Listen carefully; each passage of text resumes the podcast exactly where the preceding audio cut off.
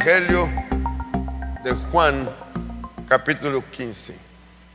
Y de aquí se trata toda la palabra que vamos a hablar. Yo soy la vid verdadera y mi padre es el labrador. Todo pámpano que en mí no lleva fruto lo quitará. Y todo aquel que lleva fruto lo limpiará para que lleve más fruto. Ya vosotros estás limpios por la palabra que os he hablado. Permaneced en mí y yo en vosotros. Como el pámpano no puede llevar fruto por sí mismo, si no permanece en la vid, así tampoco vosotros si no permanecéis en mí. Yo soy la vid, vosotros los pámpanos. El que permanece en mí y yo en él, este lleva mucho fruto. Porque en mí, porque yo soy la vid y vosotros los pámpanos. El que permanece en mí y yo en él, este lleva mucho fruto. Porque separados de mí, nada podéis hacer. El que en mí no permanece, será echado fuera como pámpano y se secará. Y los recogen y los echan en el fuego y arde. Si permanecéis en mí y mis palabras permanecen en vosotros, ahí viene algo que me encanta mucho porque yo lo uso y es un resultado maravilloso. Pedid todo lo que queréis y os será hecho.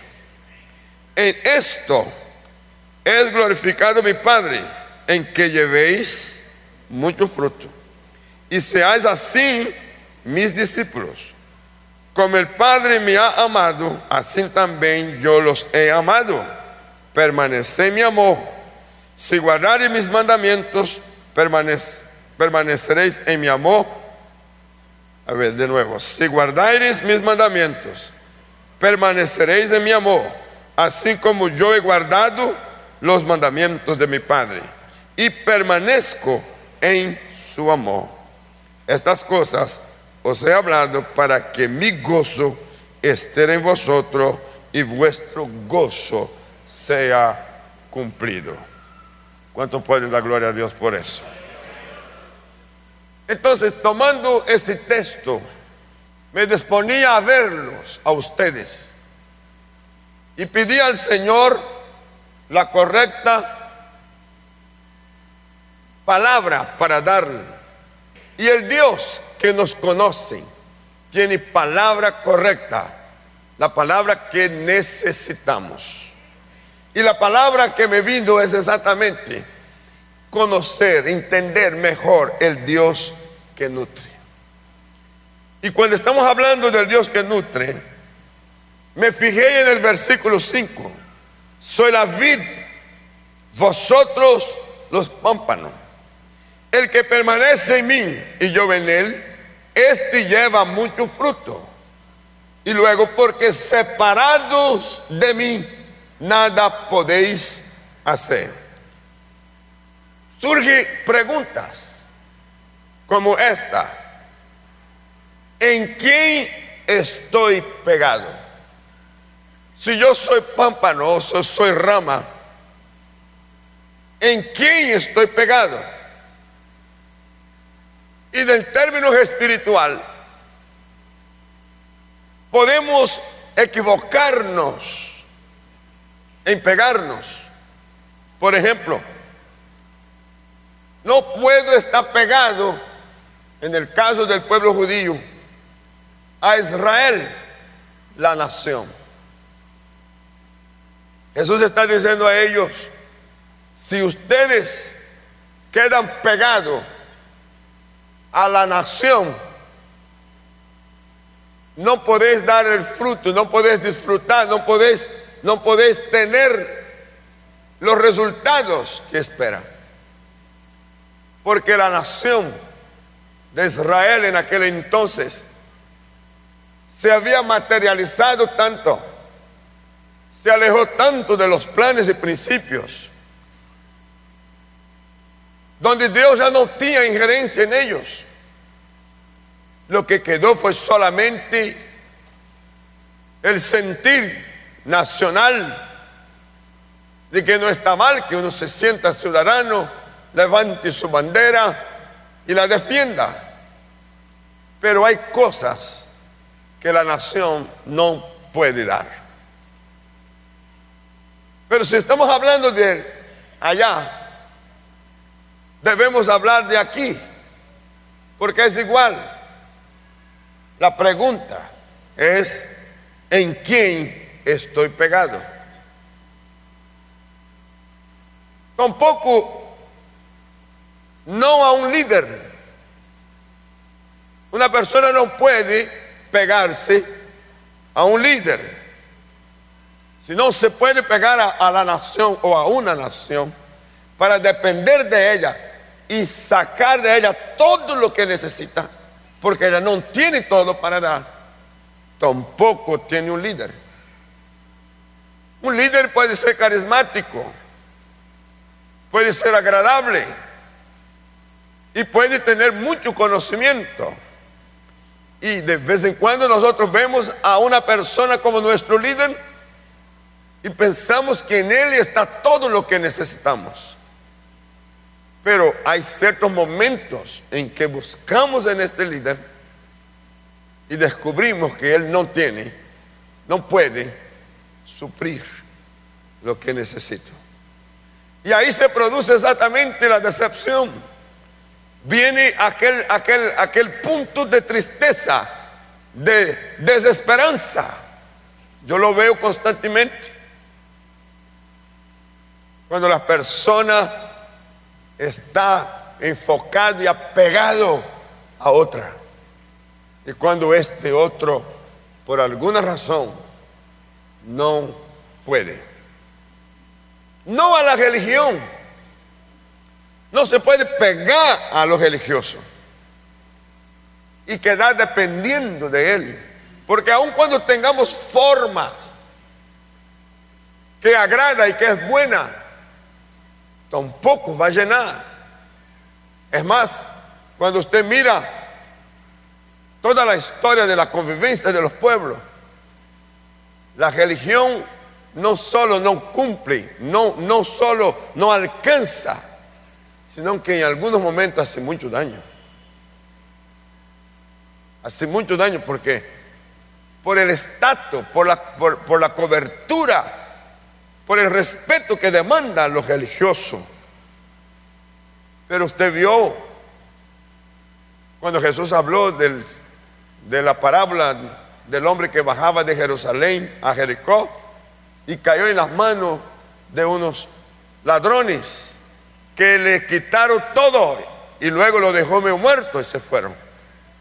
Pasó por el camino el sacerdote y vio él caído y fue de largo. Luego vino el levita, también lo vio y pasó de largo. Ahí quedó demostrado que la ley del razonamiento impera, gobierna aún en los religiosos del más alto nivel. Porque el sacerdote es el altar, los levitas son los que cantan, los que cuidan el templo, los que, los que da eh, eh, la, la preparación de los ambientes para los cultos o las reuniones. Los dos. Podía ser muy práctico adentro de las cuatro paredes, pero no fueron prácticos cuando estaban afuera. Jesús habló eso con un doctor de la ley y lo hizo ver que habían dejado al hombre medio muerto en el lugar donde estaba y pasaron de largo. un llamado de atención quiero poner en esta perspectiva. Y si el hombre que está caído tiene su esperanza a que se pase un sacerdote y lo salva, lo libera Terrible el cuadro. Y se pasa un hermano mío en la fe de la religión en la cual yo pertenezco y va a pasar cerca de mí, me ve herido, caído, me socorre. Si depende de él y este pasó de largo. ¿Te imaginas? Entonces, no es allí que se debe pegar. ¿Qué ¿qué es permanecer? El texto, todo el texto leído, esas frases fueron las que me cautivaron. Y viene la pregunta, ¿qué es permanecer? En Juan 15, 4 dice, permanecer en mí y yo en vosotros, como el pámpano no puede llevar fruto por sí mismo, si no permanece en la vid, así tampoco vosotros si no permanecéis en mí.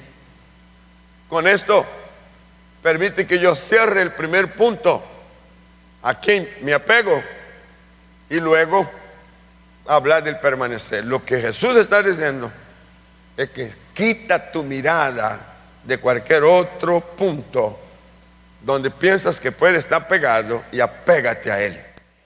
Ese es el llamado del Señor. No ponga tu esperanza toda en la nación. No ponga tu esperanza toda en un líder. Levanta tus ojos y mira a Jesucristo. Levanta tus ojos y contempla a aquel que por amor a ti se, se despojó de la gloria. Wow se hizo hombre como tú y yo.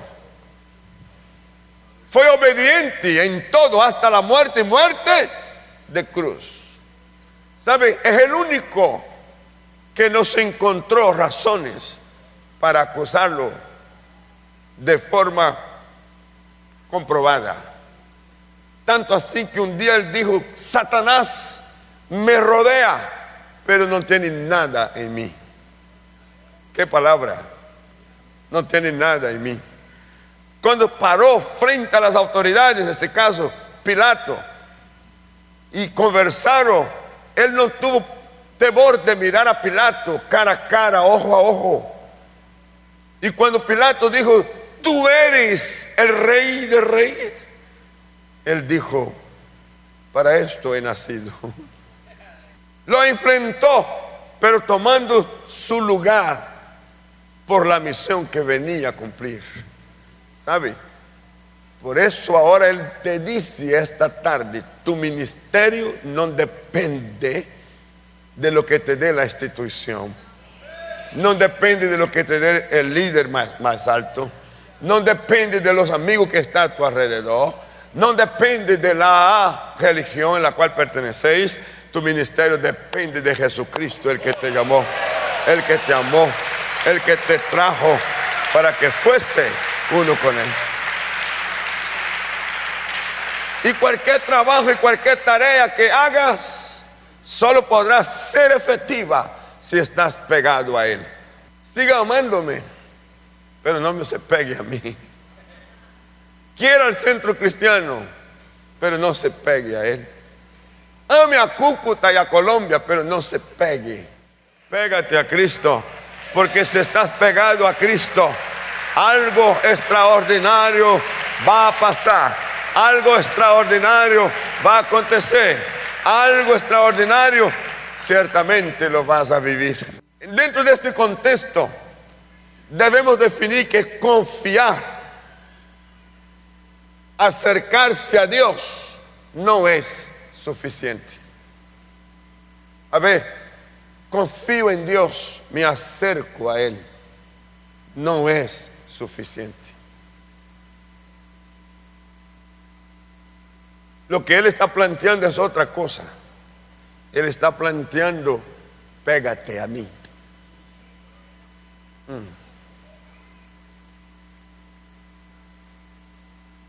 Y cuando hablamos de pega, hablando de planta, tiene que aparecer el injerto.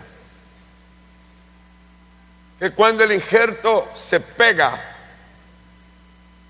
al árbol, al tronco, en cuestiones de días, se vuelve uno con la planta principal. Y es extraordinario que mantendráse verde, florecerá y dará fruto. Pero cuando dice pégate, no solo pégate, sino que permanece. Y la diferencia entre estar cerca y estar pegado, usted la conoce. La cosa es, ¿qué es lo que nos pega a Cristo? yo diría, no, no, no te aproximes de Cristo porque te va a bendecir, te dar más, porque te va a curar, porque te va a quitar de los problemas de la pobreza, de la miseria. No es ese, no es esta la razón. Esto nos acerca, pero no nos pega. Para pegarnos a Él necesitamos amarlo. Tiene que romper, tiene que remover la barrera de los intereses meramente humanos para ir a lo que Él plantea, lo eterno, lo espiritual. Por eso un día Jesús llamó la atención y dijo, es que este grupo anda detrás de mí buscando señales. Pero no, la idea no es que vengas a mí por los señales, vengas a mí por lo que yo soy. Vengas a mí por la misión que cumplo. Vengas a mí por el propósito que traigo. No te acerques, porque si te acercas no es suficiente. Pero para que se pegue, uno tiene que verlo tal como Él es, el Hijo de Dios. En esta dirección de verlo como Él es y amarlo como Él es, en la medida que avanza, lo vas a conocer. Y en la medida que lo conozcas, ¿sabes lo que va a, va a acontecer? Te va a ser revelada de manera plena el poder de la salvación. Entonces uno no solo conoce la salvación, sino que entra a la vida eterna. No veniste a Cristo solo para ser sanado. Por eso, si venimos por las cosas que las bendiciones nos da, nos aproxima, pero no nos pega. Pero si venimos por lo que Él es y por lo que Él ha hecho por nosotros, nos pegamos a Él. Y pegado a Él, la naturaleza de Él fluirá en nosotros. Y si esta naturaleza va a fluir en nosotros, entonces tú y yo, estando pegado a Él, debemos invertir. ¿Qué es lo que invierto? Todo lo que yo soy, más tiempo y conocimiento. Necesito invertir tiempo y conocimiento. Wow. Hay algunos momentos que son espectaculares cuando uno toma esa iniciativa de invertir. Me dispuse a preparar un mensaje por un texto que me capturó y pensé, en 45 minutos yo puedo poner orden en mis pensamientos. Pero cuando me senté en la silla para ver el texto y trabajar en él, se me fue. Y me fui para un lado y me fui para el otro y me fui para el otro y hice notas y miré y busqué. Tenía un vaso con agua, tomé este vaso con agua, tomé el segundo vaso con agua. Y, de pronto, me, ¿qué hora es? Y miré el reloj y había pasado cuatro horas. Yo dije de nuevo, ¿A qué hora pasaron cuatro horas? En cuatro horas, si yo salgo al trabajo, hago cualquier cosa, viajo, kilómetros puedo correr. ¿Cuántas tareas? Es más, si yo vengo a la oficina a las ocho, a las doce han pasado cuatro horas y yo atendo un montón de gente. Eh, la gente que está conmigo, trabaja conmigo, lo pongo todo el mundo a full.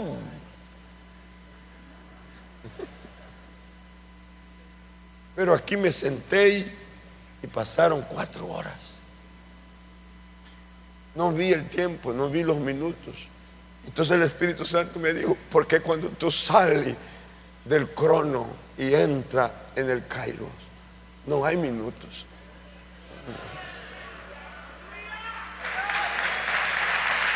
Aleluya.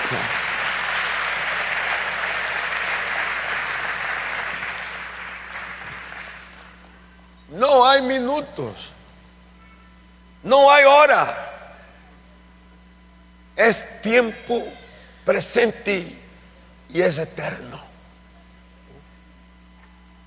Entonces las cuatro horas que estuve aquí fue apenas un momento eterno, porque salí del crono y entré en el Kairos. Atrévete a pasar la línea del crono y sumérgete en el Kairos. Pero el conocimiento, a medida que entras a conocerlo, vas a, dar, vas a darte cuenta de que eres mucho más de lo que realmente piensas que es. A veces nosotros pensamos que sabemos todo de Dios, que ya sabemos todo de Cristo. No, no, hay mucho más. Si este es el estado de vida que me espera, qué hermoso quedarme aquí. Por eso dice que los que mueren en Cristo realmente no mueren, sino viven. Porque cuando este cuerpo se deshace, lo que está dentro de ti anhelando eso, recibiendo esta, e, e, e, este fluido por estar pegado, sabe, esto te dará una dimensión tan grande y modifica todos los conceptos.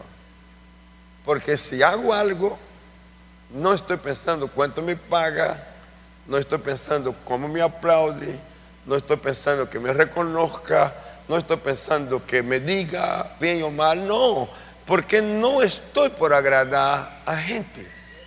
Estoy, estoy, por agradar a aquel en el cual estoy pegado y en el cual permanezco. Y cantaba en mi espíritu algo así.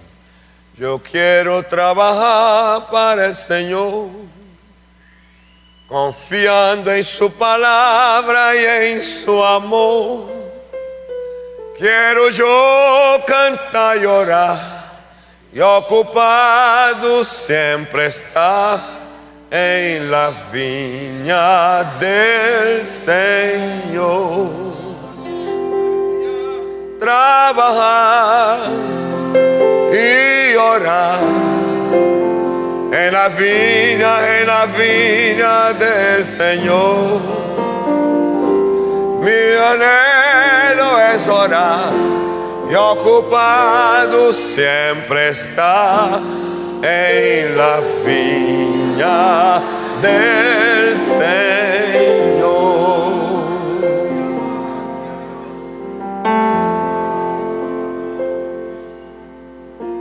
fue en el amanecer mi alma estaba siendo invadida por el espíritu que cantaba.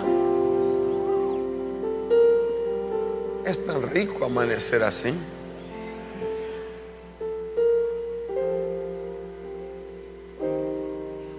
Luego después que cantaba mi alma así, se me vino otro. Firme adelante, huestes de la fe, sin temor alguno, que Jesús nos ve, jefe soberano. Cristo al frente va y la reja enseña, trembolando está. Firme adelante,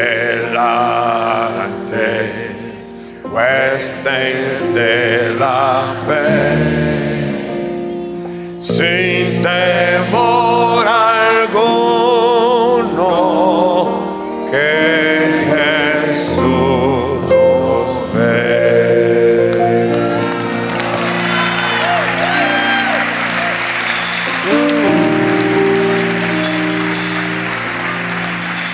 Al sagrado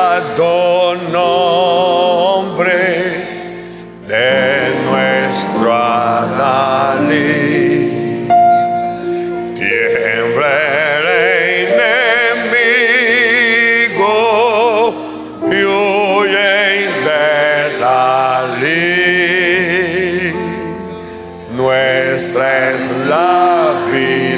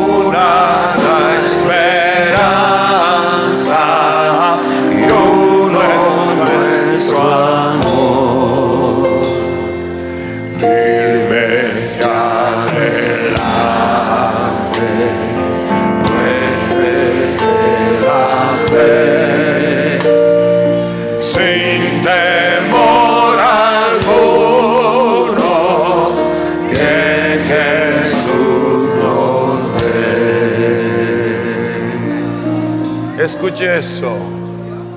Tronos y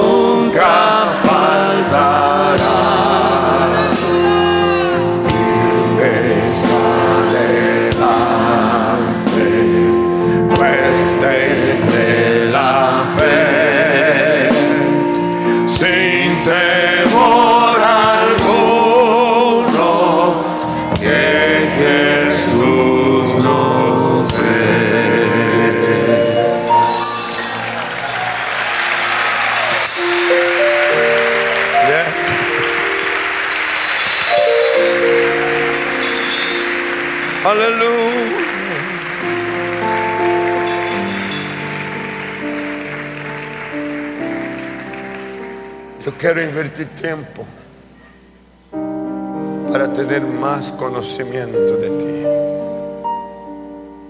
Yo quiero profundizarme más en lo que tú eres. Quiero saber más de ti. Si permanecéis en mí y mis palabras permanecen en vosotros, pedid todo lo que queréis y os será hecho. Y os será Esta es una declaración que nos pone en un nivel del todo. Y Cuando yo veo esta expresión y más escrita que hablada, todo, me convenzo de que entonces no me falta nada. Y si algo me falta, no es porque me falte, es porque no lo tomé. Porque si todo está a mi favor, quiere decir que la bendición es completa. Él me bendice, soy yo que prospero. Él me bendice, soy yo que enriquezco. Pero entre que Él me bendiga y que yo prospere y enriquezca, allá es una acción personal. Y ahí dice, debe permanecer en mí y mis palabras permanecen en vosotros. Entonces pida todo, todo lo que querrás y será hecho. La siguiente frase es continuar y con ella termino. En Juan 15, 16, no me elegiste vosotros a mí, sino que yo os elegí a vosotros y os he puesto para que vayáis y, y llevéis fruto y vuestro fruto permanezca. Para que todo lo que pidieres otra vez al Padre en mi nombre, Él os lo dé. Pregunto, ¿qué es lo que Jesús vio en sus discípulos que le obligó a que repitiera tanto pedir, tomarlo y todo? ¿Qué fue lo que vio? Y en el caminar, en el caminar, uno va entendiendo cuando trata con las personas que el problema es creer que Él tiene todo. Y luego creer que nosotros, por Él, somos merecedores del todo. En la mente humana está de que de pronto sí acepto que Él tiene todo, pero que yo no merezco todo. Por esto la medida nuestra se vuelve tan pequeña. Ahí donde usted y yo tenemos que pararnos firmes cuando nos acusan, cuando nos demandan. En cualquiera de las áreas de la vida, incluyendo esta, si alguien te demanda, si alguien te lastima, si alguien te quiere arruinar, no te dejes. Porque tú no estás suelto de la vida Tú eres el pámpano pegado a la vid. Ah.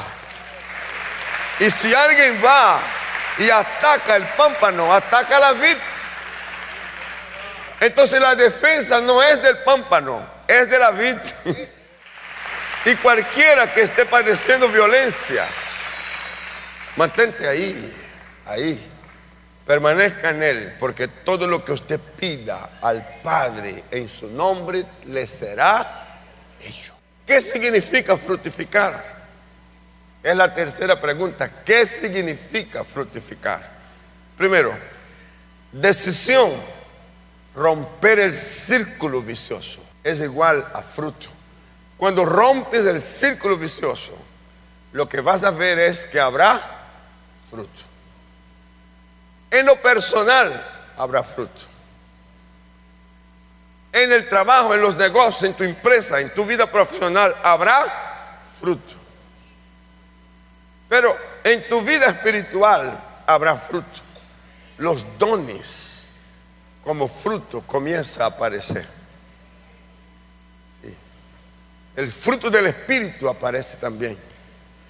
Las cosas más extraordinarias de Dios saldrá en ti y la gente lo va a ver.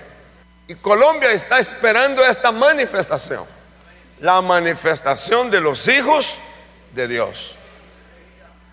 Un, grupo de mujeres y hombres que va a mostrar a Colombia cómo es la verdadera vida con fruto, fruto del Espíritu. Ahí va a haber influencia, es decir, habrá mucho fruto. También carácter, mudanza, fruto que permanezca. No es una cosa temporal, es permanente. Yo soy la vida, vosotros los pámpanos, el que permanece en mí y yo en él, este. No es todos, este. Aleluya. Lleva mucho fruto. De ahí que hay diferencia entre unos y otros porque este porque separados de mí, volve a la carga, nada podéis hacer. Conclusión, para lograr este resultado necesita limpiarse de la violencia, enojo, ira y complejos que muchas veces está inquistado adentro. Romanos 12, 3. Digo pues por la gracia que me es dada a cada cual que esté entre vosotros, que no tenga más alto concepto de sí que el que debe tener, sino que piense de sí con gordura, conforme a la medida de fe que Dios repartió a cada uno. El apóstol habla del balance. Estaba presentando salud emocional. Esto es pensar de sí con moderación. Cada uno debe pensar de sí como con moderación. El verbo en el griego es sofroneo, que significa frenar las pasiones. Moderación y educar el cuerpo. Finalmente, esto es pensar y decir lo que diga con fe. Acabas de oír una palabra de nuestro pastor y misionero José Satirio dos Santos. Somos Centro Cristiano, una plataforma misionera a las naciones hace más de 40 años. Suscríbete ya a nuestro canal de YouTube Iglesia Cúcuta y no te pierdas de las bendiciones que Dios tiene para ti. Juntos podemos seguir haciendo misiones. Con tu oración y generosidad podemos llegar más lejos. Si deseas unirte, da clic en el botón donar identificado con forma de corazón. Bendiciones.